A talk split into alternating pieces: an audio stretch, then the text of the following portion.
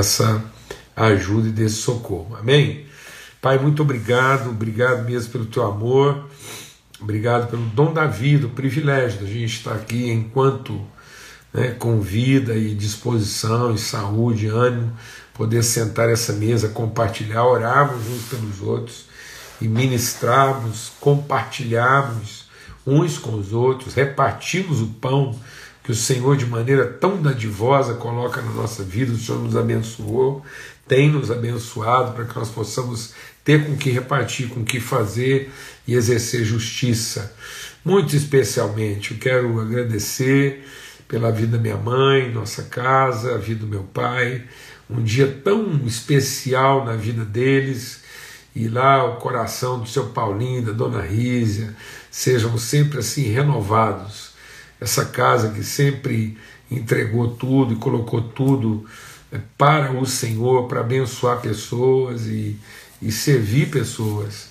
Então, muito obrigado por esse exemplo, por esse testemunho, que haja também um renovar de fé, graça, disposição, ânimo, esperança, alegria no coração de todos, que a gente possa enfrentar todo esse tempo de dor, de angústia, de agonia, mas enfrentar isso com esperança, com fé, com disposição, com ânimo, com alegria, Senhor, alegria no coração de sermos os teus filhos levantados para uma hora como essa, um senso mesmo de vocação e propósito sendo renovado em nós, no nome de Cristo Jesus. Amém. Graças a Deus. E então, a gente vai suspender aqui os comentários brevemente, porque facilita aqui a nossa transmissão. Nós estamos meditando no, no, no capítulo 23 de Mateus.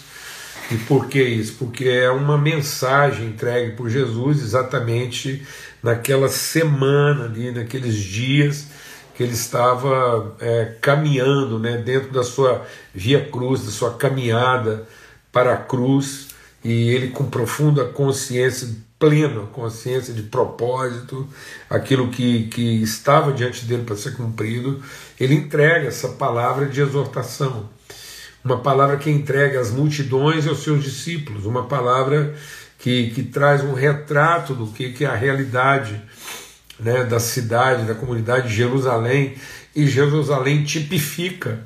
Jerusalém, essa, é, essa cidade que, que foi levantada para ser a cidade luz, a cidade referência, a cidade de iluminação, e se tornou a Babilônia terrena. Né? Então é, é, é aquilo que era é, que foi gerado para um propósito, mas na verdade se corrompeu. E por isso Deus vai fazer descer uma outra Jerusalém, uma cidade que desce do alto. Então nós precisamos entender isso, né? Como é que nós trazemos, como é que nós antecipamos, como é que nós somos os instrumentos de Deus para trazer, para fazer descer à terra aquilo que é o propósito de Deus e o que está diante de nós.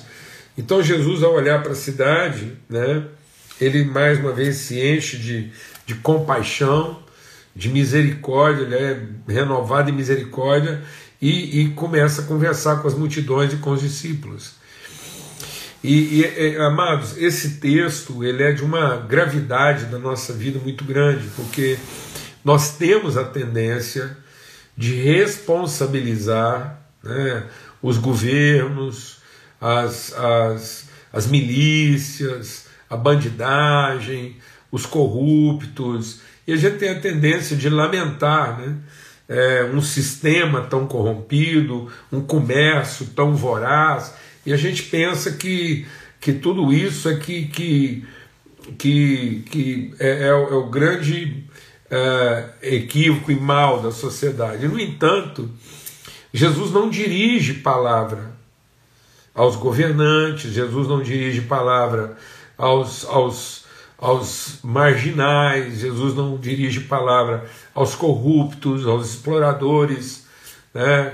Jesus dirige palavra àqueles que estão assentados de forma imprópria naquele lugar que deveria ser a referência. Então, isso, isso faz a gente pensar que às vezes nós estamos esperando soluções de onde elas não virão. O mundo não é a igreja que tem que estar gemendo por uma solução. A igreja não pode ocupar o lugar que já está ocupado pela criação. A criação geme e o mundo geme, anseia, busca, espera, quer. O mundo quer que os filhos de Deus assumam o seu lugar e resplandeçam. Então essa essa é uma responsabilidade, um privilégio, uma vocação nossa. Né? Então nós precisamos receber essa exortação. Jesus está tá, tá falando aos líderes, e não está falando a qualquer líder espiritual, não está falando a qualquer grupo de orientação espiritual. Ele está falando exatamente daqueles que falam em nome do nosso Deus aí, do, desse, do Deus mesmo, Criador dos céus e da terra. Jesus não vai num templo budista, Jesus não vai num templo hindu, Jesus não vai numa encruzilhada desfazer um despacho, Jesus não vai no prostíbulo condenar lá o prostíbulo pelo que está acontecendo de corrupção na, na sociedade, né? Ele não vai no palácio de, e quando foi, ele não, quando ele finalmente chegou ao palácio, ele não, ele não, é, ele não é, é, responsabilizou o Pilatos né, por, por toda aquela desordem. Pelo contrário,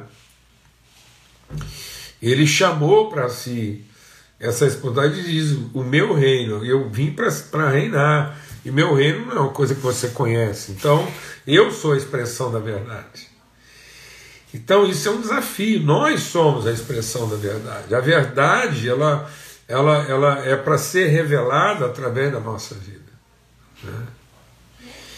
E aí, a primeira coisa que Jesus trata, né, é, dentro dessa palavra de exortação, de confronto dessas instituições aí é, é, que, que falam em nome de Deus, ele diz: olha, é, a primeira coisa que precisa ser entendida, né, é que qualquer forma de usurpação de poder ela é imprópria, ela é indevida. Ou seja, a nossa vocação e o nosso ministério não é uma vocação e um ministério de poder, é de autoridade. Então nós não podemos continuar insistindo em modelos, em formatos de, de estrutura né, é, é, equivocadamente hierárquica. Não, é, não, não se cria uma hierarquia, só há um Senhor. Só há um Senhor. E Ele é nosso Deus e Pai, então nós somos os seus filhos, nós somos irmãos uns dos outros. É a construção de uma família. Não é, não é uma, não é a construção de uma, de uma, de uma mera doutrina, né? não é uma, não é uma, uma a, a apologia de um novo modelo doutrinário. A igreja não está aqui para fazer a defesa de uma nova forma doutrinária. A igreja não está aqui para criar uma, um fisiologismo de hereditariedade, né, de direitos adquiridos a quem pertence ao clã. Então, muitas vezes a gente vê o processo da espiritualidade comprometido pelos clãs, e de modo que essas, muitas vezes, todo o processo de liderança, de orientação, ele vai ficando é, restrito né, a quem pertence a uma certa casta, a quem pertence a uma certa é, é, hereditariedade literal mesmo. Né?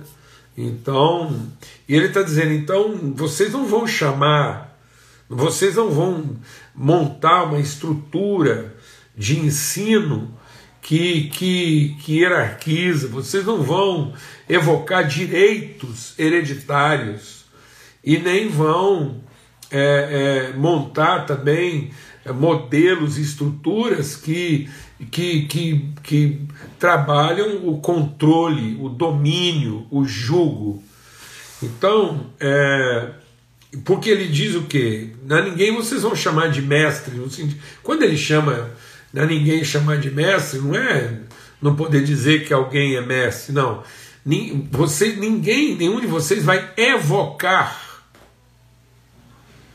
Não, não, não cabe, não, não, nenhum homem e mulher de Deus, nenhum homem e mulher de Deus é emancipado espiritualmente, liberto, maduro espiritualmente, a gente não necessita. É, gente, é absolutamente desnecessário em ambientes maduros, emancipados, em relações bem construídas, qualquer evocação, qualquer é, é, defesa de modelos hierárquicos. Não, não faz sentido. Isso não faz sentido numa família. Né? É, então, é, ele, ele, ele, ele, diz, Paulo falando sobre isso, diz né, que, que qualquer forma de hierarquização, de, de empoderamento de uns sobre os outros, é, é temporário por conta da imaturidade, vale durante um tempo muito pequeno, um período mínimo mesmo da nossa vida, enquanto não há entendimento, enquanto não há revelação, enquanto não há discernimento. Mas uma vez transformado em entendimento, nossa relação tem que ser baseada em outros, em outros parâmetros, né? em outras referências. Então ele está dizendo o quê? Ninguém, ninguém vai usar o ensino para controlar, a liderança para controlar, e nem a, a paternidade, né? a, a, a, o fato de Deus ter usado a nossa vida para gerar outras vidas, usar isso como um direito de controle. Nossos filhos não nos pertencem né, no sentido do direito. Então, o que Jesus está dizendo é o seguinte: que ensinar não, não confere um direito, porque ensinar é um privilégio. É um privilégio do ensino. Liderar não confere direito, não confere posse. Liderar é uma responsabilidade. Se ensinar é um privilégio, liderar é uma responsabilidade. Todos nós temos a responsabilidade, a sublime responsabilidade de de sermos inspiração, referência uns para os outros. E a paternidade também não, não restringe, não delimita um clã. Porque ele quer que a gente tenha filhos de toda língua, povo, raça e nação. A paternidade é muito mais pela adoção do que pela, pelo fisiologismo da reprodução. Então a verdadeira paternidade não é uma capacidade fisiológica de reproduzir. Não, mas é uma condição espiritual de gerar, de adotar. Então, a paternidade é uma vocação, a liderança é uma responsabilidade e o ensino é um privilégio. Nada disso legitima ou nos dá o direito do controle e das escalas. Então, ele está dizendo, e ele está dizendo o seguinte: ele está dizendo para vocês, meus discípulos, e está dizendo para as multidões: ninguém se submeta a isso, ninguém sofra com esse julgo, porque a nossa vocação mesmo é servir uns aos outros, é sermos irmãos uns dos outros, é amarmos uns aos outros, é desculpa, é cuidarmos uns dos outros. Bom, e aí hoje a gente vai avançar no versículo 13, 14 e 15. Diz assim: Ai de vocês, escribas, fariseus, hipócritas. Então ele está dizendo que esses escribas e fariseus, a gente já falou sobre isso aqui, numa das nossas lives aqui, a gente falou a diferença, né? trabalhamos aqui a diferença entre o intérprete e o tradutor. Quem eram os escribas e os fariseus? Eram os intérpretes da lei. Então, cada um, deixa Deus ministrar o nosso coração, cada um pode interpretar a palavra de Deus à sua maneira. Por isso, esses escribas e fariseus se tornaram o quê? Hipócritas da onde vem esse termo hipócrita? Né? Por que, que esse termo ganhou essa conotação é, é, negativa? Ela vem da antiga Grécia, muito antes de Jesus. Quem era o hipócrita? Era o ator. era, era aquele era a personagem, aquele que interpretava. Então essa interpretação ela não tinha necessariamente que passar pela vida da pessoa. A interpretação deixa Deus ministrar o nosso coração. A interpretação passava exclusiva, uma boa interpretação passava exclusivamente pela capacidade da pessoa de atuar, de construir uma personagem. Então isso era uma hipocrisia, porque ele, ele tinha a, a, a, a, a disciplina, a competência, ele tinha a diligência, ele tinha os dons de construir uma personagem. O mais próximo, essa personagem era o mais próximo possível, era, era o mais factível possível, mas não era a tradução da verdade. Então, os fariseus e escribas eram intérpretes da lei. Jesus era o tradutor da lei. Jesus encarnava, ele personificava. Então ele não interpretava como uma personagem. Ele era a própria personificação, a própria encarnação da verdade. Nós não fomos chamados para dizer de onde a verdade está. Nós não somos chamados para dar testemunho da verdade. Para interpretar o que, que a verdade pode ser. Nós somos chamados para ser testemunha da verdade. Nós temos que ser a personificação, a encarnação. Não é uma roupa que a gente veste e tira. E é interessante que onde começou o hipócrita? Isso é uma coisa grave para nós, hein? Uma batalha aqui para nós. O hipócrita, como ator, começou junto com o palco.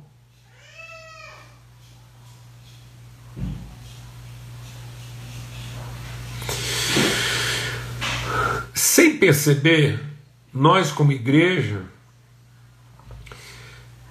substituímos o, o lugar central do que deveria ser o templo. Então, o lugar central, o lugar mais interior do templo era uma relação íntima de sacrifício e vida e comunhão com Deus. Era uma expressão de comunhão, de relacionamento, de conhecimento. E nós estamos substituindo essa ideia do lugar de sacrifício, de intimidade, de comunhão, de conhecimento de pertencimento, pelo palco. Então hoje, muitas vezes, o lugar o que mais caracteriza a igreja não é o seu senso de pertencimento de família, de sacrifício em favor uns dos outros. Nós substituímos a mesa da comunhão por um palco de interpretação.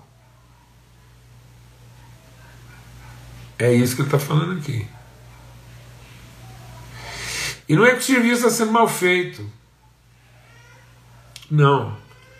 É uma interpretação digna de prêmio. Às vezes, algumas coisas que a gente faz como igreja deveria concorrer ao Oscar melhor ator, melhor diretor, melhor roteiro.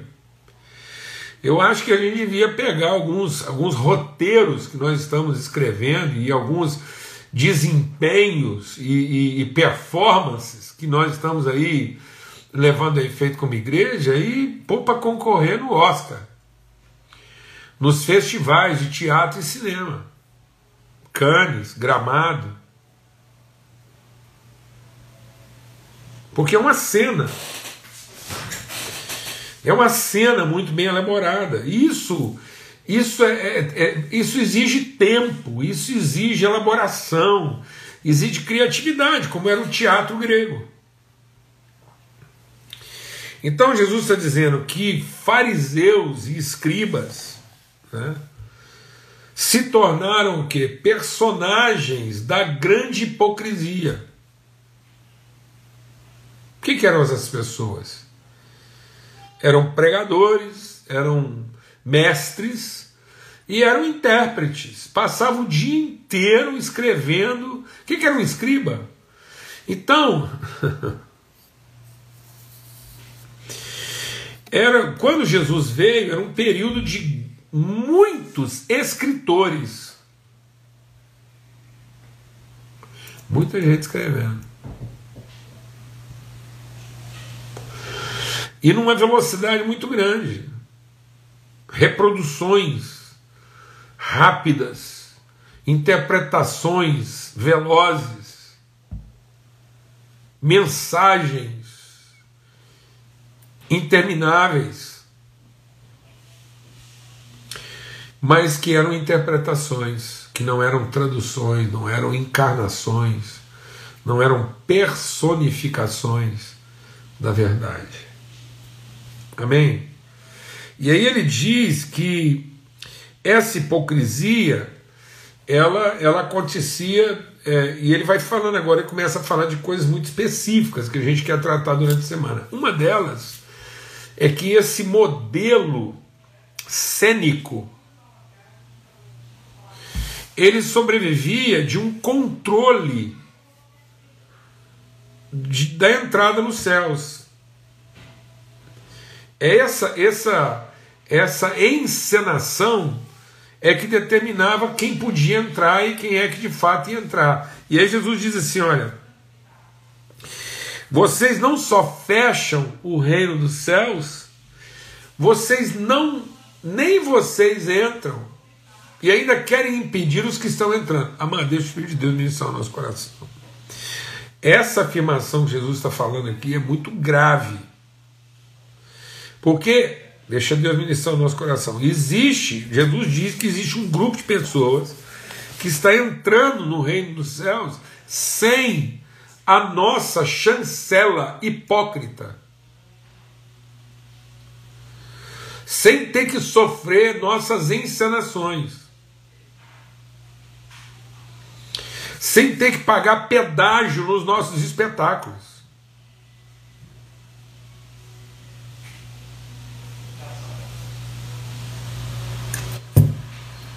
Estão entrando não deixam entrar os que estão entrando. Então é, um, é, é, é gente querendo impedir sem conseguir impedir, porque os que são de Deus estão entrando.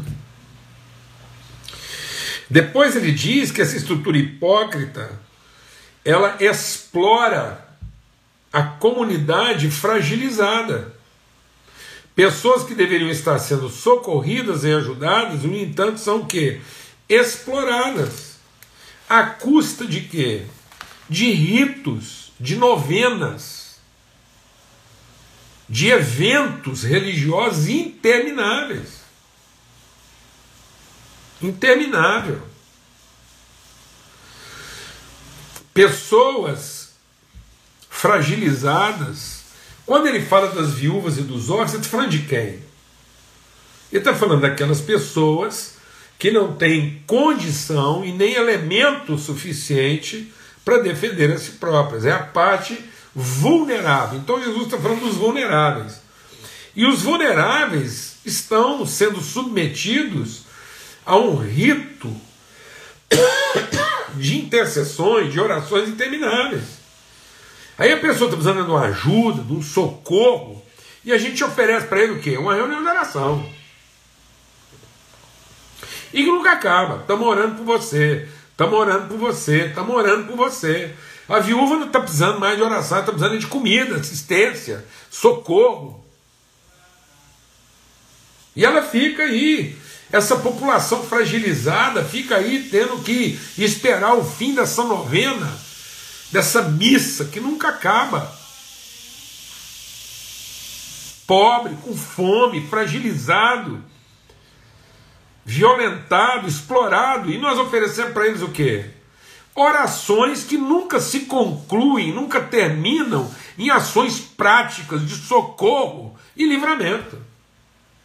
Jesus é que está falando isso. Isso é hipocrisia. Isso é uma cena montada. E a última cena montada que ele diz é o quê? É o prosélito. O que, que é o prosélito? é você pegar uma pessoa ignorante, em vez de libertá-lo da sua ignorância, você o confunde. Então ele não aprende a verdade. Ele não é totalmente iluminado. Ele não é totalmente liberto. Ele é mantido.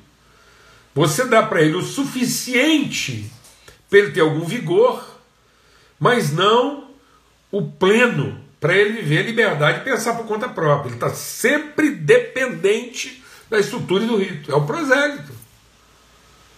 Então ele não é um discípulo de Jesus. Ele é um mantenedor da nossa estrutura e um discípulo das nossas doutrinas. Nós estamos fazendo discípulo da doutrina e não de Cristo. São repetidores. E aí Jesus diz o quê? Esse prosélito, agora ele não é ignorante, porque ele tem alguma revelação, mas também não está liberto. E aí ele fica, desculpa, duas vezes mais filho do diabo do que vocês mesmo.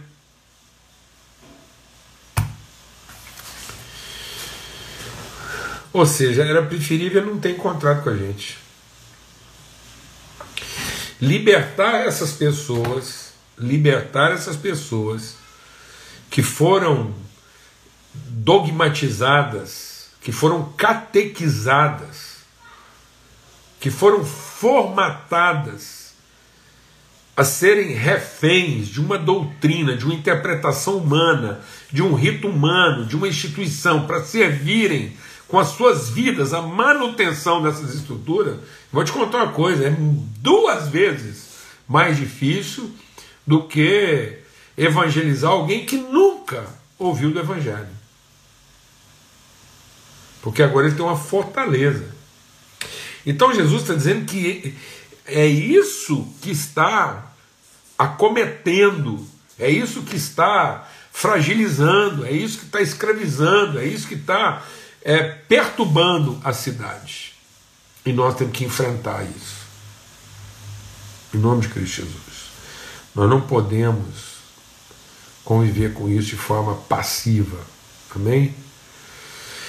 Amém. Graças a Deus. E um forte abraço para todos. Agora vocês me dão licença, eu vou lá, ainda que à distância, dar um abraço na minha mãezinha lá, Dona Rízia e muito querida, seu Paulinho, e abençoar a vida deles lá, junto com os irmãos, netos, bisnetos, e uma grande alegria, tá bom?